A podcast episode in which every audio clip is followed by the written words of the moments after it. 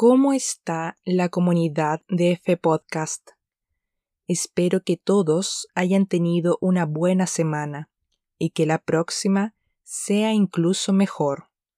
Hoy, en el episodio número 23 de nuestro programa, compartiré con ustedes mi experiencia con el idioma alemán, que si bien no ha sido tan extensa, sí ha sido importante les comento que recientemente he comenzado a dar clases privadas durante los fines de semana en una conocida plataforma en línea para la enseñanza de idiomas.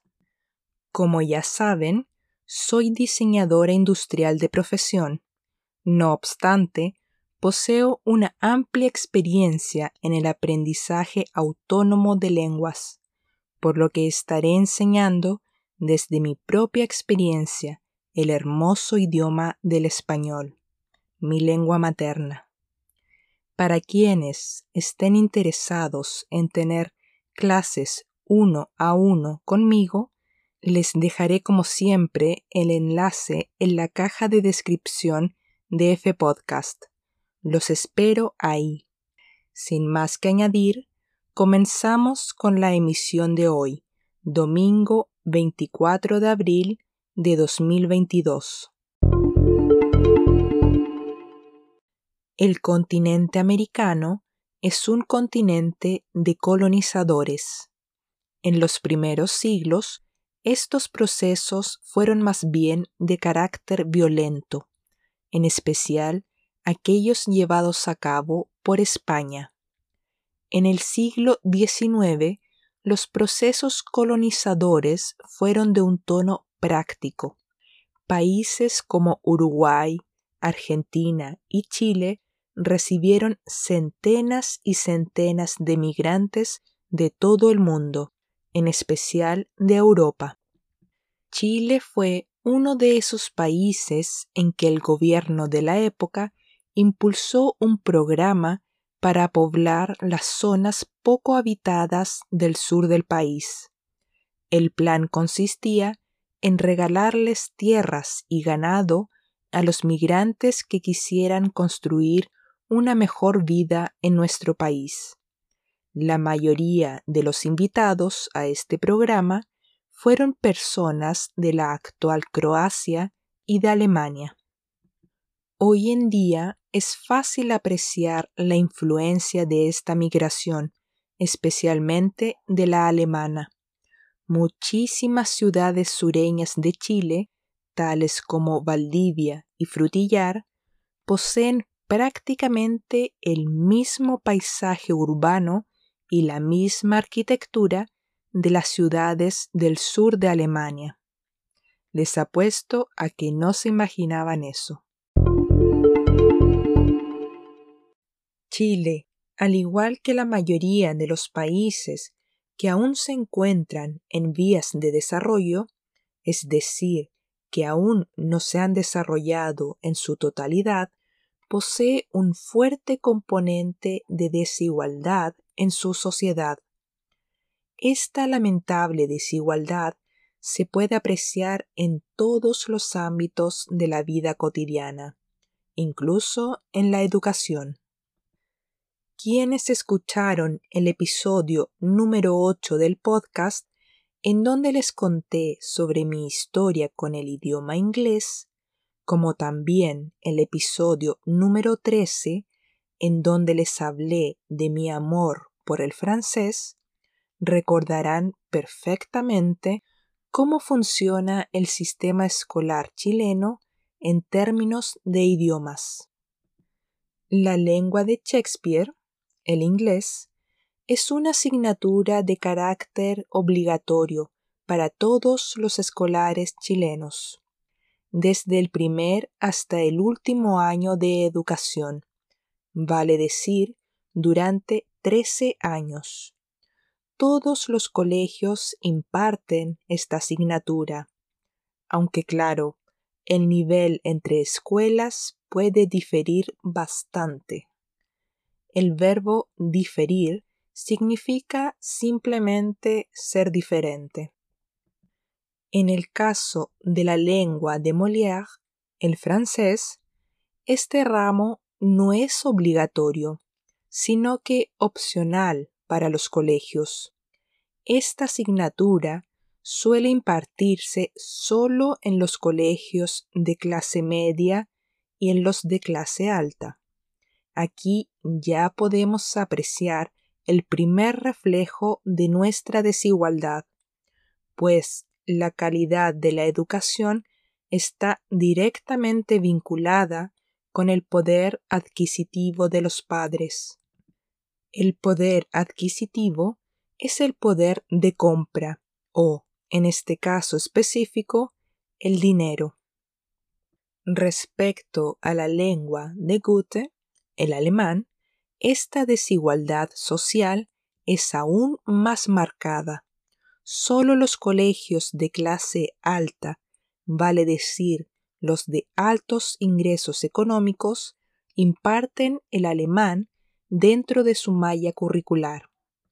La malla curricular es el programa completo de estudios. En relación a mi caso particular, nací y fui criada en una familia de clase media, es decir, de ingresos económicos medios, como la mayoría de la gente. Si comprendieron bien las descripciones que mencioné, ya habrán deducido que en mi periodo escolar recibí la enseñanza del idioma inglés y del francés. Así que como ven, en mis primeros 18 años de vida nunca tuve ninguna relación con el idioma alemán. Las únicas palabras que aprendí en esta lengua de forma aleatoria fueron Hallo, Guten Morgen, Gute Nacht, Auf Wiedersehen y, por supuesto, Vía. Ni siquiera un nivel A1. Sinceramente, creo que nunca imaginé que algún día llegaría a estudiar esta interesante lengua de forma autodidacta. Durante mi etapa universitaria y, sobre todo, en la laboral, muchas veces recibí el comentario de que yo parecía alemana para hacer las cosas. Obviamente este comentario viene solo desde los estereotipos, pero puedo asegurarles que es un estereotipo positivo. Siempre he sido extremadamente organizada para estudiar y trabajar, todo de forma sistemática, estructurada y constante. Esto es algo que los latinos asocian fuertemente con los alemanes. A pesar de nunca haber tenido relación con el idioma alemán, no haber tenido mayor contacto con germanoparlantes, ni tampoco haber puesto mis pies en Alemania, Austria o Suiza, siempre tuve un fuerte sentimiento de respeto y admiración hacia el pueblo alemán de las últimas décadas, especialmente en cuanto a su modo de trabajar. Creo que los chilenos y, en general, los latinoamericanos admiramos bastante la idiosincrasia alemana. Obviamente, aquella desde la posguerra hasta el día de hoy, es decir, desde el año 1946 hasta el año de emisión de este episodio, 2022. El término posguerra es una palabra compuesta que significa después de la guerra. Me parece realmente increíble ver cómo un país, después de haber vivido la Primera y Segunda Guerra Mundial, haber quedado totalmente devastado, de forma justificada o no, haya llegado a ser la hermosa nación que es hoy en día. Alemania no solo es un país digno de admirar en términos económicos, ya que es una de las principales potencias económicas del mundo, no solo en términos sociales, ya que posee múltiples programas que van en ayuda de los más vulnerables, no solo en términos culturales, pues tiene una riquísima identidad, y no solo en términos intelectuales, ya que es la tierra de decenas de genios de la historia. Alemania es un país digno de admirar, ya que es una nación que se hizo cargo de los errores cometidos en el pasado y hoy trabaja fuertemente para remediar esos daños. Hoy en día es, probablemente, uno de los países más tolerantes, respetuosos y empáticos del mundo. ¿Quién no querría aprender alemán? El idioma alemán fue la cuarta lengua extranjera en entrar a mi vida. Como ya saben, después del inglés, del francés y del holandés. El alemán siempre ha tenido fama de ser un idioma difícil de aprender. Sin embargo, esa fue una de las principales razones que me llevaron a aventurarme en el aprendizaje de esta riquísima lengua. En un momento dado, sentí que aprender alemán sería un interesante desafío, que si lograba aprenderlo, ya estaría a otro nivel en términos de idiomas extranjeros o algo por el estilo. Además, debido a que ya poseía una sólida base en holandés, el cual es bastante similar al alemán, pensé que no sería tan terrible aprender esta lengua germana. Hace tres años, sin pensarlo demasiado, decidí comenzar con el aprendizaje de esta lengua. No pasó ni una semana cuando recibí el primer balde de agua fría. La expresión balde de agua fría significa sorpresa negativa. El alemán posee los llamados casos, el nominativo, el acusativo, el dativo y el genitivo. Uf, un verdadero dolor de cabeza para nosotros los aprendices. No solo fueron semanas, sino que fueron meses los que pasé intentando comprender la lógica detrás de cada caso y, sobre todo, memorizando las declinaciones más relevantes. Obviamente, no todo fue el aprendizaje de estos cuatro casos también me dediqué a aprender todo lo relacionado a la gramática. No obstante, siempre debía volver a repasar los casos. Se sentía casi como una piedra en el zapato. Un día decidí dejar de lado los casos del alemán y enfocarme en la lengua en sí misma. Fue ahí cuando comenzó a ocurrir la magia ya que el alemán es extremadamente similar al holandés, tal como ya les mencioné, aprender vocabulario fue bastante fácil. Ambas lenguas comparten la misma base lingüística, por lo que reconocer palabras en alemán siempre fue casi instantáneo, debido a su similitud con el holandés. Este paso fue extremadamente importante en este camino, ya que fue el que me dio la confianza para avanzar con el idioma, incluso si cometía errores gramaticales con los dichosos casos.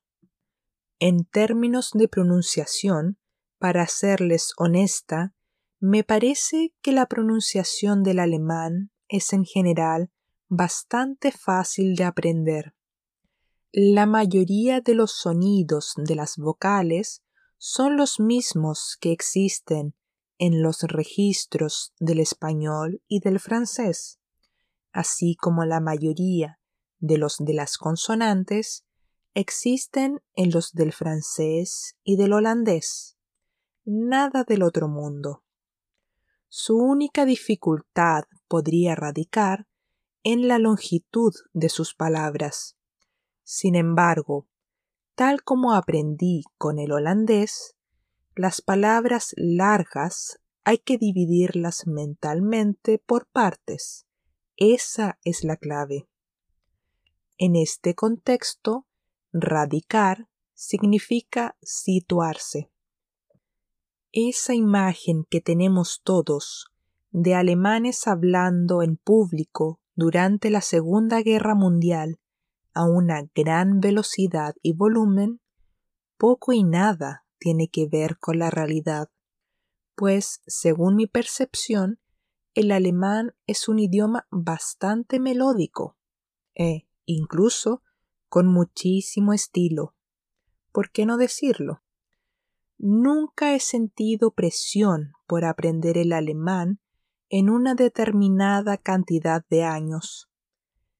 Esto ha hecho que aprenda la lengua de una manera ligeramente diferente, pues en el último tiempo me he centrado netamente en el consumo de input comprensible con contenido de mi interés. Me encanta ver documentales sobre la identidad alemana, austriaca y suiza, es decir, todo lo concerniente a su historia, gastronomía, música, literatura, tecnología y visión de futuro. Por supuesto, todo con audios y subtítulos en alemán. Realmente disfruto mucho esto y, si en algunas ocasiones no entiendo casi nada, pues no me importa. Por algo es alemán la lengua que supuestamente ni en 30 años se logra aprender. Aún recuerdo a la perfección el Mundial de Fútbol de Alemania 2006. A pesar de que Chile no había clasificado para ese evento deportivo, como buen país futbolero, igualmente se vivió aquí un gran fervor durante la cita mundialista. El fervor es un fuerte sentimiento de entusiasmo. En ese entonces yo me encontraba cursando mi primer año de universidad. Con un grupo de compañeros nos reunimos a ver la semifinal entre Italia y Alemania. Llevadas por el entusiasmo, aposté dinero con una amiga. Ella lo hizo a favor de Italia, yo a favor de Alemania. Como ya conocen la historia, saben que desafortunadamente perdí mi dinero.